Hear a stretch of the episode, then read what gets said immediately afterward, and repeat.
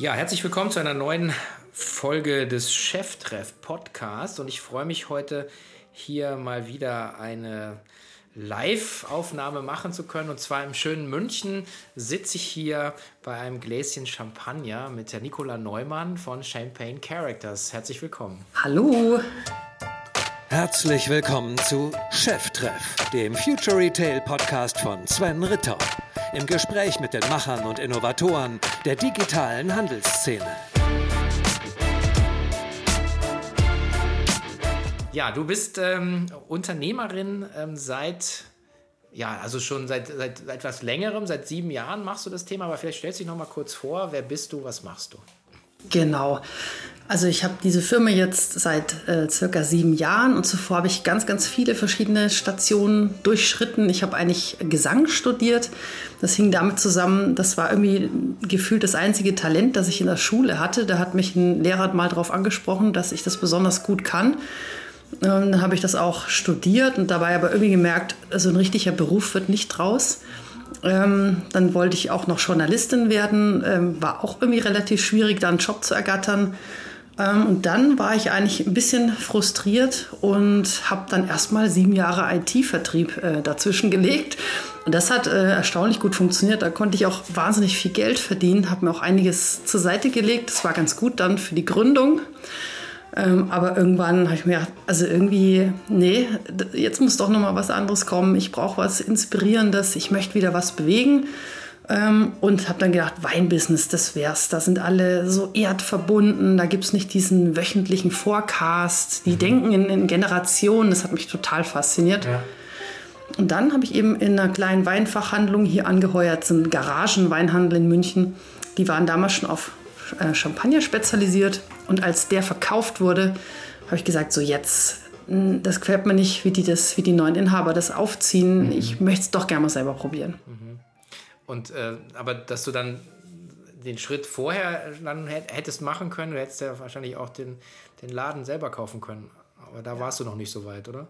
Also heute ärgere ich mich total, weil das war eigentlich, äh, da waren eh schon alle Winzer an Bord, die ich jetzt auch habe, plus noch ganz tolle Burgunder-Allokationen, aber nachdem so viele Projekte vorher irgendwie gefühlt nichts geworden sind, also ich hatte noch auch eine Initiative zur Förderung des Weinhandels noch gegründet, ganz, ganz viele, äh, tausende Leute auch, auch ähm, auf die Straße bekommen, die dann da an dem Event teilgenommen haben, aber es war halt ein finanzielles Desaster. Ähm, deswegen dachte ich eigentlich, ich habe viele Ideen, aber meine Ideen, die, die werden zu nichts.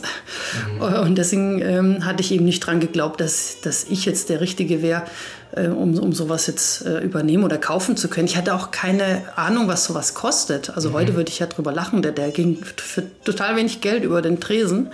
Mhm.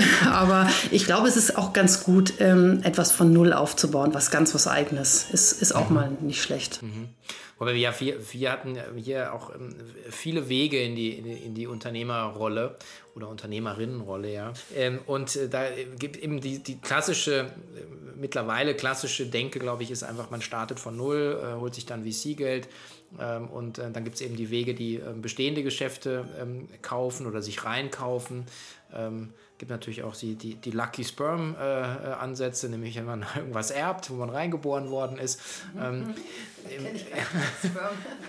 die, ähm, ähm, was du gemacht hast, glaube ich, äh, ist so, das zieht sich zumindest so durch, was so kurz wir uns jetzt kennen, ist, dass du immer dich auch mit, mit so sinnlichen Themen ja beschäftigt hast. Ne? Oder das war auch einer der Gründe, warum, warum dann Wein draus geworden ist, nehme ich an. Ja, ne?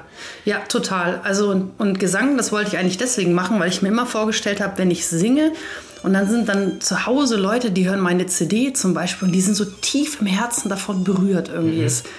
Das hat mich äh, äh, das hat mich fasziniert und das hat mich dann wiederum sehr frustriert, dass es mir irgendwie nicht gelungen ist, meinen eigenen Stil zu finden.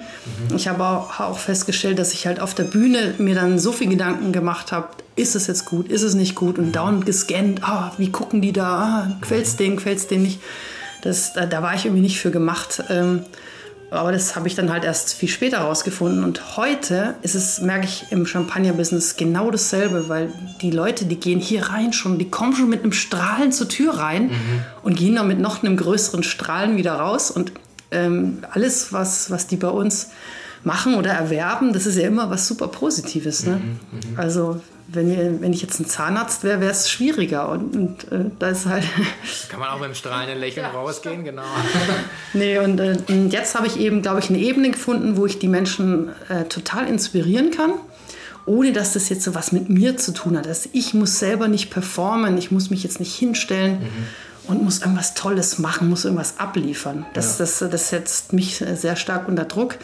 Auch wenn wir Verkostungen hier machen, habe ich am Anfang auch versucht, den äh, so äh, Seminaren nachzueifern, die man halt so kennt, dass man sich hinstellt und so einen richtig tollen, adretten Vortrag hält, bis ich dann irgendwie gemerkt habe, oh, das kommt bei mir sowas von ätzend drüber, weil ich bin nicht so der Detailmensch. Also mich interessiert es zum Beispiel nicht ganz so stark, welche Gesteinszusammensetzung der Boden hat. Mhm. Mich interessiert irgendwie, warum bin ich auf den Winzer gestoßen? Was hat, was hat irgendwie mich an dem so fasziniert, dass ich den unbedingt im Portfolio haben wollte? Diese Stories dahinter.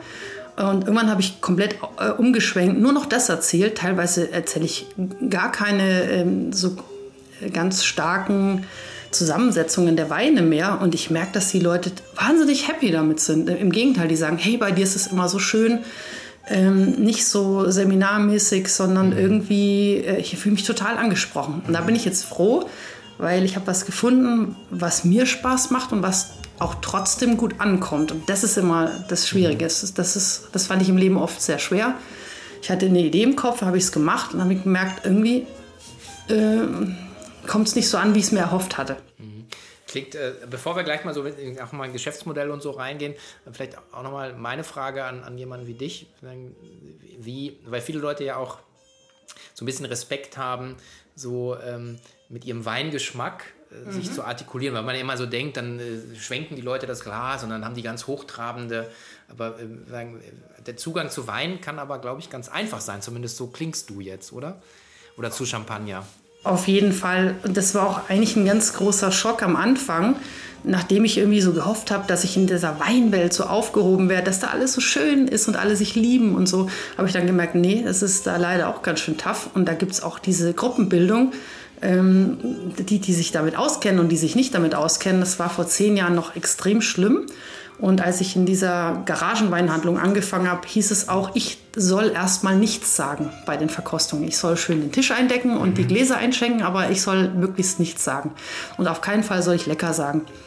Und äh, da war ich irgendwie schon wieder frustriert. Ich hatte schon wieder das Gefühl, ich bin hier nicht richtig. Mhm. Äh, bis ich aber dann irgendwann ja die Verkostung selber gemacht habe und es dann einfach so gemacht habe, wie es ich will und gemerkt habe, hey, das passt ganz genauso. Mhm. Und heute ist es ja ein ganz anderer Zugang. Heute ist es auch total modern. Gibt es ganz viele, die eher so auf so ein bisschen Halligalli weinen. Äh, es ist, ist, mir dann schon fast wieder too much, weil ich finde, es ist dann das andere Extrem. Mhm. Ähm, man muss halt vielleicht nicht um den Wein herum immer irgendwie so ein großes Brimborium machen oder jeder soll es vielleicht so machen, wie es ihm am besten was ihm am meisten Freude dran macht. Und es gibt halt Leute, die gerne sensorisch sich da richtig reinknien und sich mit anderen austauschen. Hey, schmeckst du das auch? Schmeckst du auch dieses Leder, diesen Tabak? Mhm. Das kann auch toll sein. Aber wenn man es nicht so machen will, ähm, ich bin zum Beispiel eher so ein Gefühlsmensch. Äh, wenn mir ein Wein richtig toll schmeckt, dann kommt mir eine Geschäftsidee oder sowas Blödes oder okay. eine Inspiration oder dann, ja. dann geht bei mir so ein Kopfkino los. Okay. Also ich glaube, dass jeder ganz unterschiedlich auf so ein sinnliches Thema wie Wein reagiert und das ist es vielleicht eher äh, hinderlich, wenn man sagt, es muss sich in Kategorien abspielen. Mhm. Ich glaube, das verhindert den, den Genuss eher. Mhm. Okay. Ja, und ähm, irgendwie, ähm, für mich ist es immer so, ich finde, jeder darf so da sein äh, mit seiner Sensorik, wie er oder sie ist. Also das, der eine sagt halt lecker, dann sagst mhm. halt, ja gut, dann das ist halt dann ist doch aber auch schön ein Kompliment für eine gute, eine gute Flasche Wein, ja. wenn es jemandem schmeckt. Mhm. Mir hat mal ganz am Anfang, als ich damit angefangen habe, hatte ich das Glück, so mit, mit so ein paar Gourmets unterwegs sein zu dürfen. Und dann haben wir eine Blindverkostung im sehr bekannten Münchner Restaurant machen dürfen. Und, äh, und dann ging es immer nur so, und dann hat der neben mir gesagt, und wie schmeckt der? Und ich habe mich nicht getraut, was zu sagen. Dann hat er gesagt, schmeckt scheiße, hat er dann gesagt. ich so, wieso? Er schau mal, trinkt keiner der läuft nicht, der Wein. Mhm. Dann habe ich gesagt, okay, also dass auch ein guter Wein zum, zum falschen Gericht quasi, zum, also das, und dann habe ich gemerkt, okay, man kann auf das vertrauen, was, was ich selber mag, schmecke, fühle, wie auch immer, wie du es beschrieben hast, oder? Das ist ja so. Das ist auch das Wichtigste, dass man rausfindet und vielleicht nur mit ein paar Worten beschreiben kann, ähm, was, was man gerne mag. Also nur zu sowas ist vielleicht das gut, die Weinbeschreibung, dass ich zum Beispiel im Restaurant sagen kann, ich mag eher so ein bisschen kräftigere Weine. Ich mag es lieber, wenn nicht so viel Säure präsent ist. oder ich mag es gern, wenn es schlank ist oder so mhm. leichter. Aber wenn man das halt artikulieren kann, dann ja. ist die Chance ein bisschen größer, dass man was empfohlen bekommt, was passt. Nicht, dass man 100 Euro für eine Flasche ausgibt und das äh, findet man dann furchtbar. Ne? Mhm. Auch heutzutage muss man halt auch äh, dazu sagen, weil es gerade so ähm, total angesagt ist, mag man diese naturnahe Orange etc. Stilistik oder mag man es eher gar nicht? Wenn, oft kriegt man es jetzt in den, in den Restaurants eigentlich schon fast standardmäßig vorgesetzt, weil es halt gerade so angesagt mhm. ist und man hat dann, nicht jeder hat da Freude dran, dann ist es voll schade. Mhm. Mhm. Ja, und äh, genau. Ich kann auch zugeben, also wenn man dann anfängt, dann hat man ein bisschen Ahnung, dann fängt man an, muss man das dann auch immer zeigen im Restaurant. Ich, mittlerweile lasse ich das. ich mache immer so sofort, erster, erster Schritt ist, mich mit dem Sommelier anzufreunden und eine Empfehlung äh, machen zu lassen, mhm. weil du natürlich nur so lernen kannst. Aber ich war auch am Anfang wahrscheinlich furchtbar anstrengender äh, Restaurantgast. Ähm, ja, gut, ist halt so. Zurück zu dir. Ähm, wie, hast du, wie hast du denn dann den Schritt gemacht, weil du gesagt hast, damals warst du so in so einer Kette von ja, äh, so, so, Brüchen im Leben, wo du gesagt hast, du hast nicht, wahrscheinlich auch jeder, jeder das kennt, so das Selbstvertrauen, so, so, eine, so einen Schritt zu gehen. Ähm, warum hast du es dann doch gemacht? Ja, ähm, weil ich eigentlich während der Phase, wo ich das Unternehmen, wo ich noch angestellt war, ähm, wo ich das so ein bisschen aufgebaut habe, habe ich schon gemerkt, dass ich das irgendwie, dass mir das super gut gelingt. Ähm, ich war dann zwar wieder total äh, ein bisschen geschockt, dass ich dann mit den neuen Inhabern nicht so gut zurechtkam, weil sie uns dauernd gestritten haben.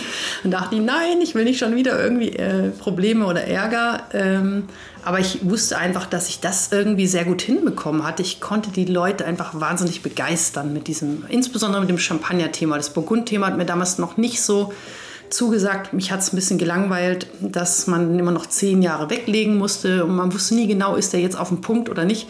Und Champagner einfach dieses Berühren-Thema, das, das kam da wieder zum Tragen. Und ähm, ich wusste einfach, die neuen Inhaber, die werden das jetzt versanden lassen, die wollen auch eigentlich das nicht machen. Also das mache ich jetzt. Das, ähm, und da setzt dann bei mir schon immer noch mal so eine, so eine Euphorie ein, dass ich sage, so zack, jetzt, jetzt machen wir das einfach und ähm, das, das muss jetzt einfach passieren. Genau, und dann, äh, ich bin noch ein ganz, ganz großer Freund. Ähm, das kann man vielleicht sich ein bisschen abschauen. Ähm, das finde ich nämlich ganz cool, das so zu machen, so Scale from Zero. Also wenn man jetzt nicht so eine VC-Geschichte aufziehen will. Also wenn man so ein, ein selbstbestimmtes Geschäftsmodell aufbauen will, ähm, liebe ich es, einfach mit ganz kleinem Risiko super schnell zu starten äh, und dann weiter aufzubauen. Mhm. Und so habe ich einfach mit 5000 Euro ähm, Gründerkapital bin ich in die Champagne gefahren und habe mir ein, also selber mit einem Auto, wie man es ganz, ganz typisch, ein Auto komplett voll gemacht, von jedem Weingut halt nur so fünf Kisten, den ersten Newsletter aufgesetzt, mit dem Geld noch einmal selber hingefahren, und dann konnte ich schon die ersten ein, zwei Paletten holen und so und so weiter. Das setzt natürlich voraus, dass man irgendwie ähm, so ein bisschen Background hat zu überleben. Also wenn du es so machst, kannst du dir monatlich natürlich nicht 2000 Euro rausziehen. Okay. Äh, das setzt das voraus. Ähm, ich war aber dann damals, ähm, hatte ich mir schon ein bisschen was angespart. Aus, aus, außerdem war ich auch noch verheiratet und ähm, ich habe das mit meinem Mann besprochen. Gesagt so, äh, kann ich das nochmal ausprobieren? Mal ein Jahr? Darf ich das? Äh, ist es okay, wenn ich jetzt mal vielleicht ein halbes Jahr nur 500 Euro zu Hause abliefe oder mal ein Tausender oder so? Mhm.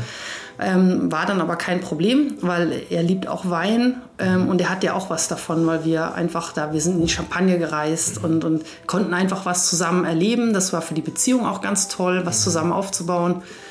Also das, das ist der Nachteil an diesem Modell. Mhm. Aber ich finde das immer noch besser, als sich einen Kredit aufzunehmen für 50.000, 100.000 und du weißt nicht, ob es funktioniert. Und wenn es nicht funktioniert, dann, dann ist ja alles. Dann bist, dann bist du super frustriert und hast Schulden ja. ohne Ende. Ne? Ja. Ja. Genau, aber so habe ich es eben gemacht. Ähm, und dann gar kein Laden, erstmal nur Versand, Webshop alles selber aufgesetzt. Da gibt es ja auch tolle Lösungen, kann man alles selber machen. Mhm. Ähm, ich habe auch nicht, ich habe mir überlegt mit dem Wein, ähm, kein Fotograf, alles viel zu teuer. Ich hatte mir die Idee, ich scanne einfach die Labels ein und montiere die Labels auf so eine Dummyflasche, einfach so ein Ausschnitt Das hat dann einmal äh, mit 500 Dingern hat das irgendwie 50 Euro gekostet. Ähm, fertig war das Ganze, war gut genug. Mhm. Und dann eben Schritt für Schritt kannst du immer weiter ausbauen. Ja. Okay. Ja, also an dieser Stelle auch nochmal einen herzlichen Gruß an den Udo Kieslich, der mich auf dich verwiesen hat, der wohl irgendwie mitbekommen hat, dass ich auch äh, gerne äh, Schaumwein trinke. Und äh, also ich äh, kann es auch nochmal wirklich auch nochmal hier äh, empfehlen, weil wir haben jetzt hier noch eine, eine Flasche, die gerade mhm. aufgemacht wird. Was das hast du auch noch nicht gehabt, dass du hier äh, Champagner trinkst beim Podcast. Nee, oder? das ist super. Also wahrscheinlich hört gut zu. Irgendwann wahrscheinlich wird meine Zunge gleich ein bisschen schwerer werden. Ja, aber du ähm, trinkst gar nicht, ist mir aufgefallen. Ja gut, ich muss ja jetzt auch reden. Also ich habe gerade geredet. aber jetzt machen wir gleich mal dieses schönste Geräusch. Äh, man sollte eigentlich möglichst wenig hören, aber dann ist, ich finde es mal trotzdem schön, wenn man es hört. Moment. Ah. Möglichst dann, äh, möglichst kontrolliert, äh, nicht, dass es halt rausspritzt. Mhm. Das ist uns jetzt gerade mal gelungen. Also du musst natürlich noch austrinken, ja. damit du den neuen noch verkosten kannst. Wir haben gerade schon zwei ganz kleine Schluck von was mhm. probiert, was schon offen war. Und jetzt haben wir gerade noch aufgemacht eine äh, Flasche René Cheffroy aus Ai. Das ist ein Weltkulturerbeort. Mhm. Und das ist zu 100% Pinot Noir. Okay. Und eher so ein bisschen was ähm, Feines, Elegantes, aber trotzdem sehr mundfüllend, weil es ja Pinot Noir ist. Und wie du es gerne magst, hat es nur ein Gramm Zucker. Mhm. Ganz trocken. Ja, und ich habe also ich habe ja auch schon ähm, mal bestellt, ich musste von Udo ausgelöst, äh, muss ich dann mal sagt, er teste das mal. Äh, und dann habe ich das getestet mit, äh, mit einem Stadtlieferservice und habe mir drei Flaschen bestellt. Und äh, das Schöne an dem Thema, muss ich ganz ehrlich sagen, das Sinnliche an dem Erlebnis ist die Beilagen, die man bekommt. So, und cheers. genau. Ja, das, ähm, diese Beilagen, ähm, also. Mhm Schmeckt? Mhm. Sehr gut. Ähm, ich stelle mir halt immer vor, ich möchte die Leute berühren und das geht im Onlinehandel also nicht ganz so ideal cool wie jetzt hier im Laden. Ähm, und dann überlege ich mir halt ständig Sachen, wie können wir das transportieren? Und da war eben die Idee, zu jedem Winzer muss so eine schöne Karte beigelegt werden, wo wir ein kleines Porträt vom Winzer haben, wo wir auch aufschreiben, was ist in den Weinen drin. Und wir haben noch diverse andere Karten, äh, Aromen und Region und Dosage. Dosage ist Zuckergehalt und so weiter. Und da habe ich schon das Gefühl, dass dann, wenn die Leute es zu Hause auspacken, dass es vielleicht noch so ein bisschen mehr transportiert als nur diese schnöden Flaschen. In dem ist ja nicht sehr sinnig. Der, der, der Karton, das geht halt nicht richtig schön, weil du musst es abpuffern. Jede Flasche steckt in einem Fach, damit es nicht kaputt geht. Ist nicht so richtig schön. Mhm. Aber genau, ja, bevor wir weitermachen, ein Hinweis auf einen unserer Partner und zwar die Firma Lab Campus, LAB und dann campus mit c.de.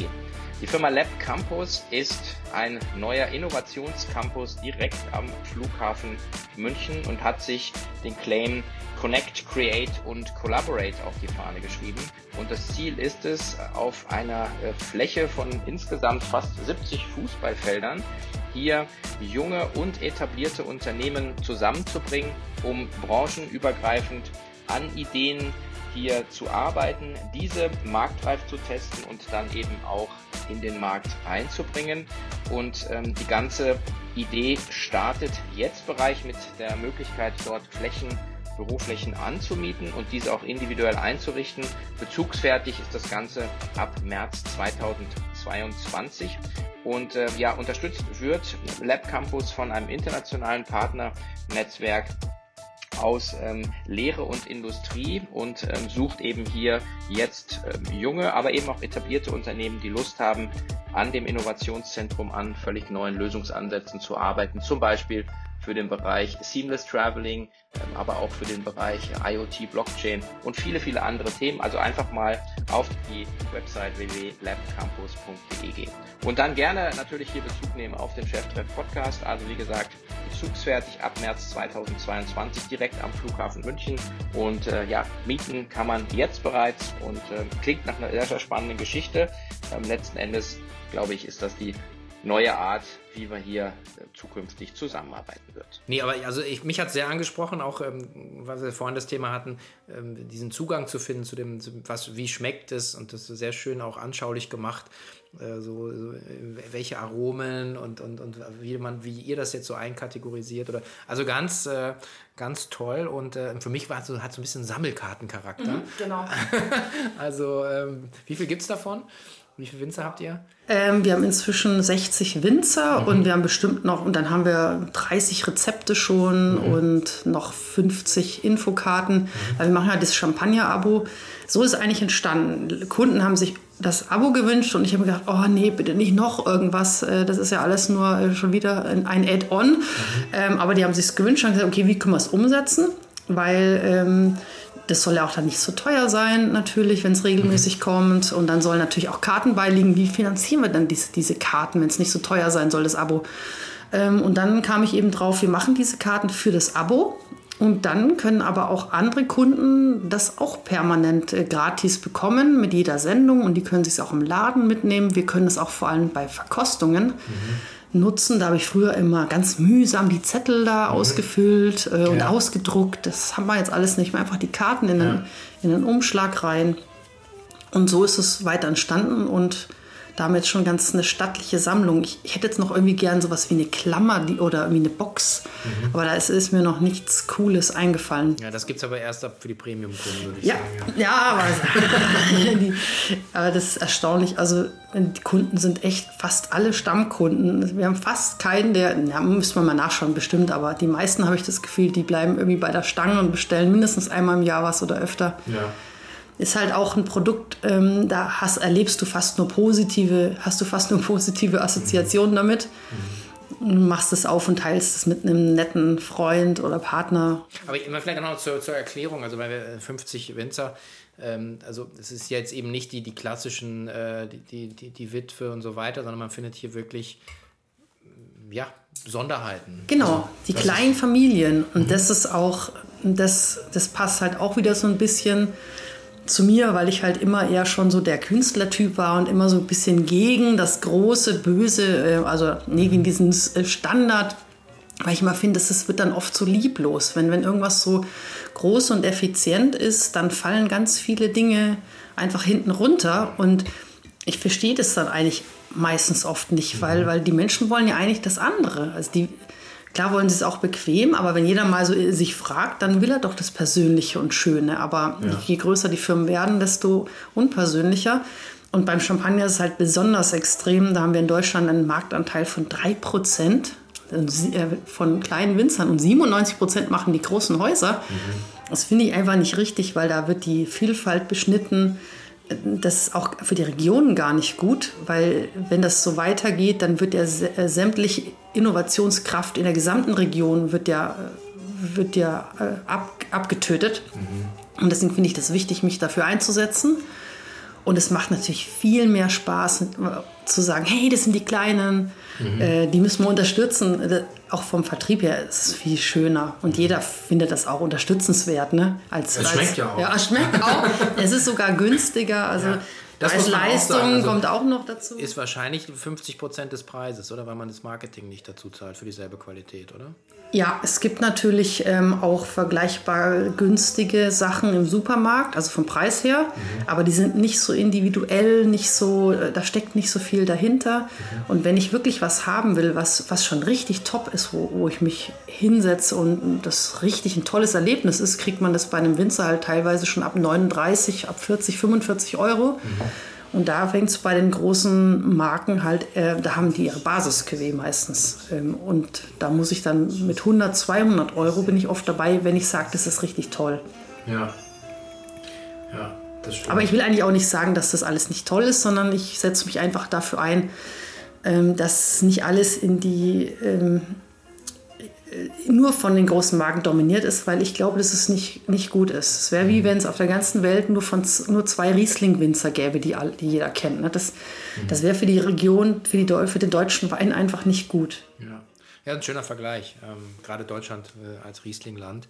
Ähm, jetzt machst du das ja schon eine Weile. Also mhm. jetzt kann man ja nicht sagen, dass das jetzt äh, Liebhaberei ist, sondern das ist ja jetzt auch ein, ein serious Business äh, ja. geworden, oder? Also yes. wie groß seid ihr? Ihr habt ja ein paar Leute im Lager und ja, also wir peilen jetzt dieses Jahr tatsächlich die zwei Millionen an und ich mhm. bin total geschockt, weil mein Mann sagt ja immer, ähm, ich mache den margenfreien Kapitalismus oder irgendwas wie da. Ähm, also, also okay. ich, mein Geld ist mir halt wirklich, äh, es klingt irgendwie ein bisschen absurd, aber Geld kommt bei mir immer erst so ähm, wirklich als allerletztes. Also wenn jetzt alles in Bach runtergehen würde, dann wüsste ich ganz genau, könnte ich auch total glücklich leben mit ganz wenig, mhm. weil ich immer so erfinderisch wäre, dass ich mir dann das auf anderem Wege besorge. Also dann, dann baut man sich halt mit einer Community das Gemüse selber an und kocht wieder selber oder was weiß mhm. ich. Also da würde mir schon was einfallen. Also erst steht bei mir das Sinnliche, die, die Freude, das Inspiriertwerden, Inspiration in die Welt hinauszugeben. Idealerweise auch ähm, dafür ähm, was zurückzubekommen, in Form, dass Menschen das auch mögen, was man macht. Und wenn es dann auch noch Geld einbringt, ist natürlich doppelt genial, weil es dir irgendwann auch die Freiheit gibt, noch mehr von dem umsetzen zu können. Mhm. Wie jetzt auch unser Ladengeschäft. Na, ihr habt einen in München und macht jetzt gerade einen in Wien auf, ne? Genau. Und das war auch, ähm, also da steckt halt jetzt schon ein bisschen Geld dahinter. Das äh, kam so, also mir gehört das Geschäft, ich habe das gekauft. Das ist noch eine andere Sache, die ich eigentlich finde, die so ein bisschen unterbewertet ist im äh, Unternehmertum gerade so im gastronomischen und Ladengeschäftsbereich, ich verstehe nicht, dass die meisten sich einen Laden mieten, mhm. einen Kredit aufnehmen und 150.000 Euro in die Inneneinrichtungen mhm. und oder Küchen und weiß ich nicht was stecken. Und das gehört ihnen nicht. Also ich kann es nicht nachvollziehen, weil das gleiche Geld, da nimm dir einen Kredit auf und kauf dir eine kleine Bude, die ist nicht toll aber dann erwirtschafte dir zwei, drei Jahre äh, mehr Geld und baust dann um. Mhm. Äh, äh, weißt du, weil das Geld, ähm, ich konnte mir jetzt zwar sieben Jahre nichts für die Rente auszahlen, aber ich werde hier am Ende diese Immobilie besitzen und da kann ich mir auch eine schöne Rente dann davon. Mhm. Ähm, und das verstehe ich nicht, warum das nicht mehr machen. Mhm. Also gerade, vielleicht ist es in ganz strukturschwachen Gegenden, bringt es vielleicht nichts, aber nahezu in allen deutschen Städten, denke ich mal, wird es noch Preissteigerungen geben. Egal äh, auf welchem Zenit die jetzt schon sein mögen, wie auch München, aber das wächst immer weiter. Also äh, mein Mann und ich äh, haben uns eben ein Haus gekauft vor 15 Jahren. Damals hatte ich noch so ein bisschen eben IT. Ähm, wir, also wir hatten damals 90.000 Euro gespart. Mhm. Das war unser Kredit für das Haus. Und weil das Haus im Wertzuwachs gewachsen ist, konnte ich mir dann den Laden, äh, konnten, nein, also konnten wir einen weiteren Kredit aufnehmen, um den Laden zu, um den Laden zu kaufen. Und die Miete, die ich bezahle, trägt zu 100 Prozent den Kredit. Mhm. Ja. Und, und so, so finde ich das eigentlich total cool, weil so konnten wir einen Ort schaffen, mhm. einen Begegnungsort, wo täglich Menschen hinkommen und was Schönes erleben können. Ja. Und das, ähm, das finde ich, das, find ich äh, das mit am bereicherndsten eigentlich an dem ja. Geschäftsmodell. Jetzt unterschlägst du dich natürlich ein bisschen unter Wert, weil du hast ja nicht nur zwei Läden, sondern du hast äh, mir im Vorgespräch auch gesagt, du machst 90 Prozent des Umsatzes machst du online. Ja, also genau. Deswegen sprechen wir natürlich auch. Genau. ähm, aber es ist eine schöne, es ist ein schönes Ensemble, ne? Also. Ja, ich würde auch heutzutage immer so anfangen. Es kommt ein bisschen aufs Geschäftsmodell drauf an. Ich habe jetzt eine Nische in der Nische. Also ich habe Champagner, im, ist eine Nische im Weinbereich und dann habe ich auch noch den Winzer Champagner. Ähm, somit ist man auf, aufs Webgeschäft zu 100 Prozent angewiesen, weil die, die rennen natürlich nicht hier um den Laden rum. Die paar, äh, die 1 Prozent aller Menschen in Deutschland, die Winzer Champagner kaufen. Mhm. Da braucht es natürlich auf jeden Fall einen Internetauftritt und so erreicht man wahnsinnig viele. Und das ähm, finanziert uns die Freiheit auch dann an anderer Stelle wieder was Sinnliches äh, mhm. umsetzen zu können. Mhm. Okay. Wie jetzt auch in, in, Wien. In Wien gehe ich jetzt noch, ähm, also je, je länger ich das habe, desto mehr Selbstvertrauen gewinne ich jetzt tatsächlich. In Wien machen wir jetzt nochmal eine ganz verrückte Sache. Da bin ich in einer Straße, da gibt es sonst kein anderes Geschäft. Von außen siehst du gar nichts. Du musst erstmal durch einen Hauseingang. In Wien gibt es immer diese Hausdurchgänge. Da musst du durchgehen, dann musst du die Treppe runter und dann kommst du in einen Innenhof mit Garten. Und da habe ich ein kleines Atelier gemietet, wo wir jetzt erstmal, äh, das habe ich nicht gekauft, im Moment haben wir auch kein Geld, um Kredit aufzunehmen, aber das wollen wir jetzt schon mal erstmal austesten, ob das jetzt nicht vielleicht doch zu verrückt ist, die Idee. Mhm. Aber ich habe die Hoffnung, dass die Wiener den äh, extra äh, Weg auf sich nehmen, weil es ein, ein traumhafter Ort ist. Du gehst dahin und hast das Gefühl, du bist jetzt gerade so ein Märchen. Also es ist total surreal. Mhm. Und Welcher Bezirk ist das? Ist sechster Bezirk. Mhm. Das ist auch in der Nähe vom Naschmarkt, nur 100 Meter entfernt. Mhm. Also es ist, das finde ich auch mal ganz wichtig, geh irgendwo hin, wo, es super zentral ist, aber nicht, nicht in die Fußgängerzone, nicht A-Lage, weil da, da kommen eigentlich immer nur die Menschen hin, die sich vielleicht gar nicht für dein äh, Produkt interessieren. Ja. Ich möchte ja nicht die, die doch den Dom Perignon kaufen wollen. Mir ist ganz wichtig, dass alle Kunden, die hierher kommen, die haben sich das vorher vorgenommen.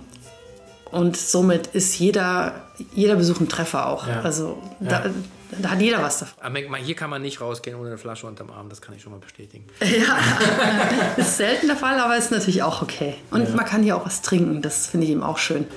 Ja. Äh, das war auch die Idee, ähm, viele wollen dann gern erst mal probieren. Ich mhm. kann aber nicht hier hunderte Flaschen aufreißen, probier mal. Mhm. Also haben wir gleich gesagt, wir machen ähm, diesen relativ günstigen Offenausschank. Mhm. Äh, jetzt sind wir bei 8 Euro das Glas und dann können, dann nehmen sich auch die Zeit, die gehen hierher setzen sich auch nochmal hin. Ja. Und tauchen schon mal ein in das Ganze. Ja. Und also ihr, heute Vertrieb ist dann also deutschlandweit, Österreich äh, höre ich raus, oder also ganze Dachregion, Schweiz wird wahrscheinlich ein bisschen schwierig mit den. Ja, also äh, wir konzentrieren uns auf Deutschland und Österreich. Mhm. Ähm, und bin mir nicht sicher, ob ich jetzt noch weitere Länder dazu nehmen sollte. Ähm, viele Winzer möchten das ja auch nicht. Also die die Winzer, die ich habe, die sind teilweise schon sehr renommiert und die haben ganz klare Vorstellungen, dass sie für jedes Land einen Experten haben, der dort auch vor Ort eben die Leute gut betreut. Da soll man nicht so viel rumwildern und es überall hinschicken. Ähm, aber ich, schließe es nicht aus, ähm, wenn sich mal eine Chance ergibt. Zum Beispiel habe ich auch eine Freundin in Paris, die hat einen ganz tollen Laden. Also der Laden ist noch mal um einiges noch mal toller als meiner gefühlt, aber andere Läden findet man ja immer noch mal toller als den eigenen. Aber das ist nochmal ein ganz toller Gewölbekeller, den die da haben. Mhm. Und sie war sich nicht sicher, ob sie den halten kann, weil sie irgendwie jetzt inzwischen in die Provence gezogen ist und hat da nur noch eine Angestellte drin. Und ich habe gesagt, hey, wenn du das irgendwann aufgeben musst oder so, dann sag mir noch mal Bescheid. Vielleicht kann ich das Ding ja irgendwie noch mitbetreuen, ja. weil, ich, weil ich das ich liebe Orte irgendwie. Das, das finde ich super inspirierend. Also sprichst dann Französisch auch, oder? Also, das, das, ist, das ist verrückt. Ich spreche überhaupt kein Französisch. Also inzwischen habe ich jetzt wieder einen Kurs, schon zum achten Mal einen Kurs angefangen, weil wann, willst du da, du arbeitest 18 Stunden am Tag und dann auch noch einen Französischkurs. Ja. Ich hatte leider in der Schule Spanisch konnte es auch sehr gut, aber das bringt mir jetzt natürlich überhaupt nichts. Nicht ähm, und Gott sei Dank können die Winzer sehr gut Englisch, weil ja. die ja nach die, die ganze Welt verkaufen. Okay. Ja. Genau. Und jetzt hat es mich gerade noch so Feuer gefangen, deswegen war ich auch froh, über eure Podcast den Udo kennengelernt zu haben. Weil der Udo soll mir jetzt noch mal ein bisschen äh, zeigen, wie man. Ich, wir haben noch nie Werbung geschaltet, wir haben noch nie Google irgendwas gemacht, mhm. weil wir, wir haben halt so ein starkes Portfolio, dass uns die Leute finden. Die googeln den Winzer ja. und den gibt es halt eh nur bei uns. Aber ich würde schon noch mal gerne äh, mich breiter aufstellen, weil ich ein bisschen Sorge habe, dass jetzt Plattformen aus dem Ausland, insbesondere das Thema sehr stark aus Frankreich, große Plattformen, mhm. die auch alles auf Deutsch übersetzt. Äh, man weiß dann gar nicht, dass es gar kein deutscher Player ist, die alles hier anbieten, teilweise auch günstiger, um sich einfach den Markt zu cashen. Mhm.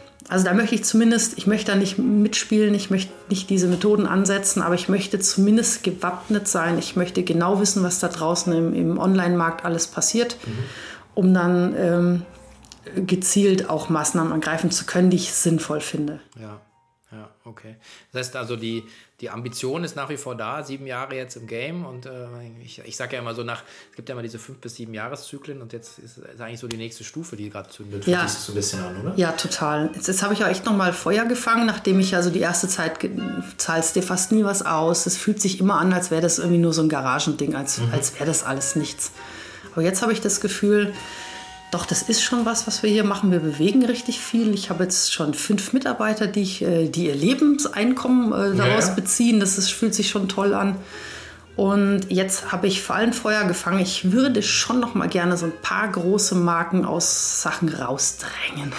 also, weil ich denke mir, warum müssen dann in tollen Hotels oder in tollen Restaurants, die müssen doch nicht alle Verträge haben mit den großen Häusern. Ja. Also mein Ziel ist 10% Winzer-Champagner, das muss drin sein. Es ist noch fair, dann haben die Großen immer noch genug, aber 10% möchte ich schaffen. Und dann wäre das ein, ähm, sorry, dass ich jetzt die Zahl nicht parat habe, weil ich immer nicht so ein Zahlenmensch bin, aber das wäre dann ein ziemlich großer Markt, mhm. den wir da mhm.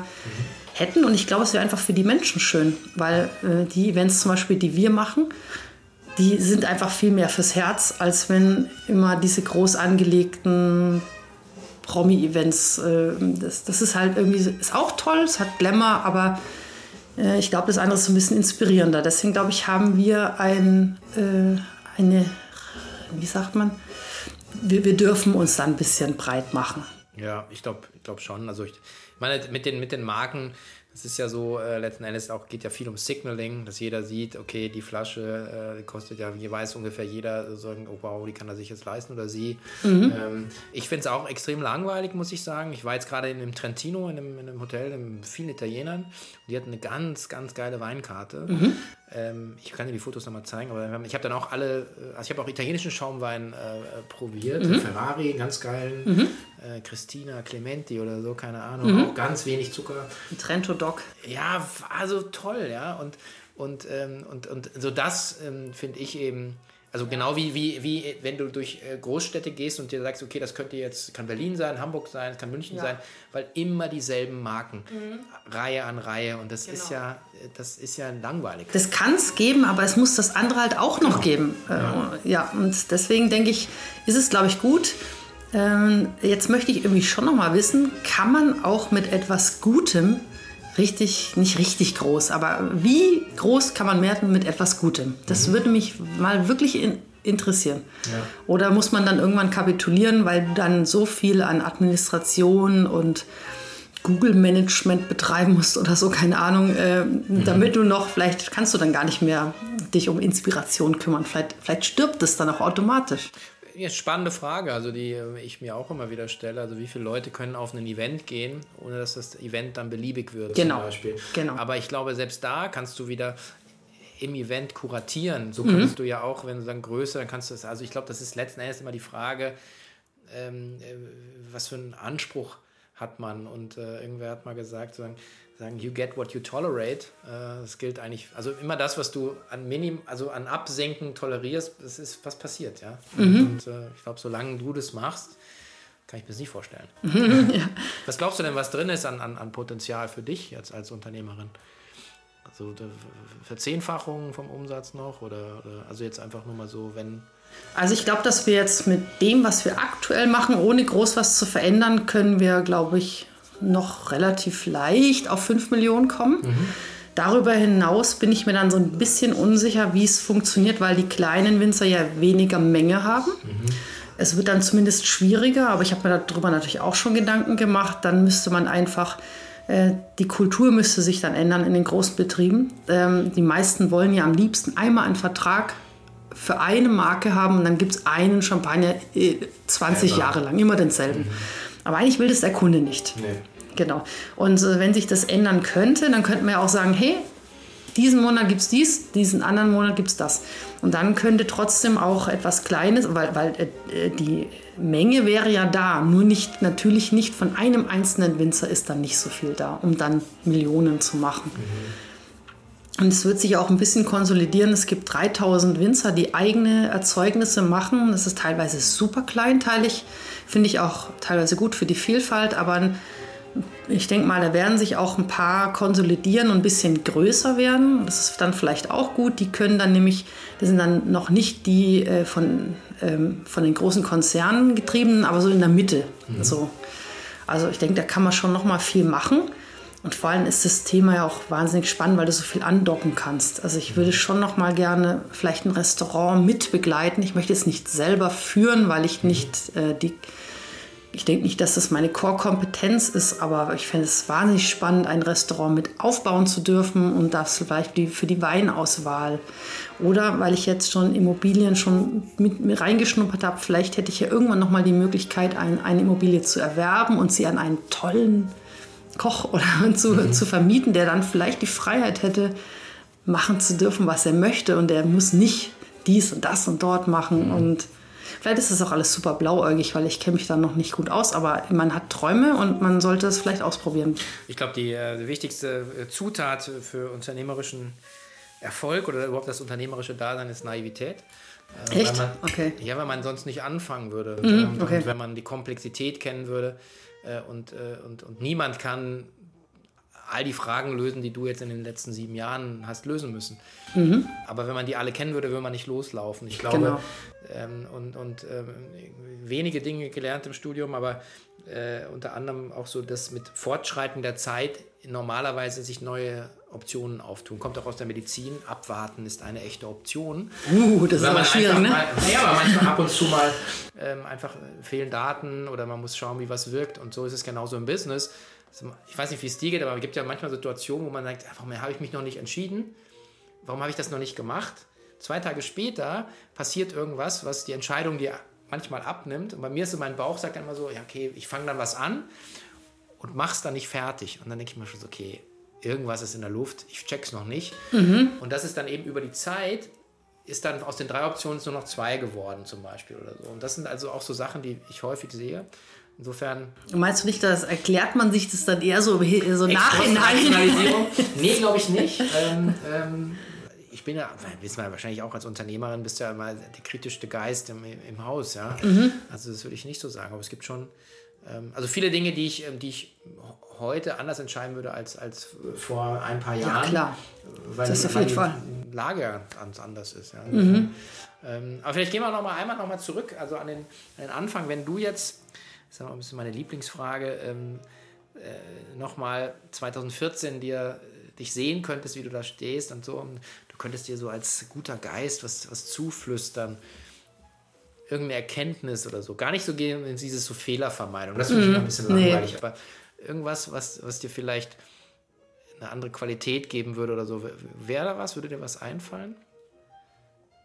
Ja, ähm, also mir fällt eben auf, woran die meisten irgendwie scheitern, ist, und ich auch ähm, gescheitert bin, dass man irgendwie oft so ein buntes Bild im Kopf hat, was man schön findet. Und dann denkt man, das will ich werden oder das will ich machen. Also ganz, ganz oft kommt es zum Beispiel vor, dass man gerne in einer Bar ist und dann denkt man, man will selber eine Bar haben. Ja.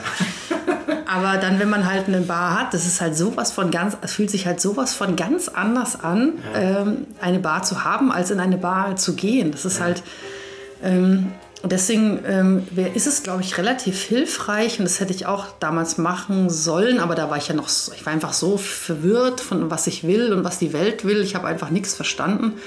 Aber wenn man, wenn man das irgendwie zusammenkriegt, wäre es vielleicht hilfreich, sich seiner eigenen Motivation bewusst zu werden, was dahinter steckt. Also bei mir war es einfach, nachdem es in der Schule so schlecht lief, wollte ich einfach nur irgendwas gut können. Und dann habe ich nach der Sache gesucht, die ich, irgendwas, was ich kann, habe mich dann da voll reingesteigert, das muss jetzt was werden. Ähm, das, das aber, das war der falsche Antrieb. Ähm, da, da, weil dann willst du ja einfach nur die Anerkennung, äh, endlich kann ich was. Äh, wann wann, wann finde ich endlich was, was ich richtig gut kann, was ich viel besser kann als alle anderen? Das ist so ein, so ein Verzweiflungsantrieb. Der, der kann relativ weit führen, der führt dich aber eigentlich so ein bisschen in eine Sackgasse. Also eigentlich wird da nichts Fruchtbares draus. Okay.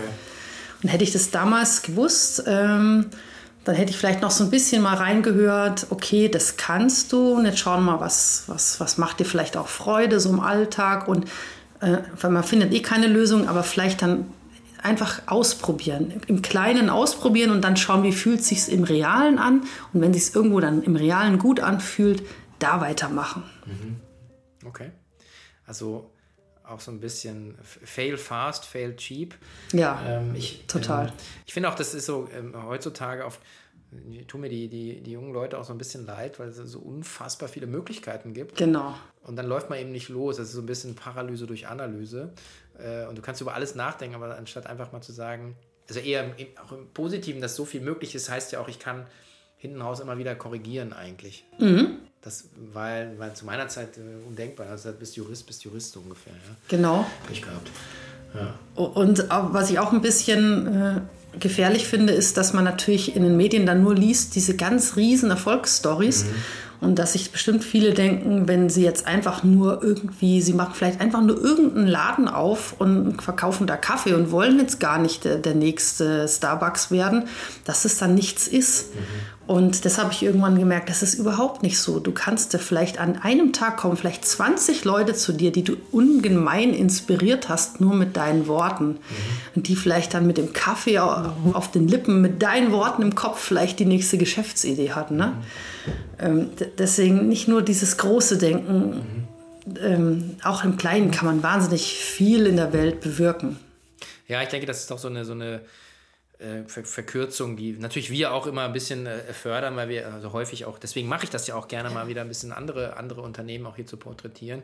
Und ich hatte ja vorhin gesagt, es gibt viele Wege in die unternehmerische äh, Rolle und ähm, vor allen Dingen auch die ohne, also ohne OPM, also ohne Other People's Money, ja, also im Prinzip mit, mit den eigenen Mitteln, wie du es von dir beschrieben ist. Und, und äh, das ist natürlich trotzdem also ein toller Erfolg, mhm. weil ähm, genau, also wer sagt, und, und jeder Venture Capitalist hat halt seine Brille auf, investiert halt nur in was, was er in fünf Jahren für ein hundertfaches verkaufen kann.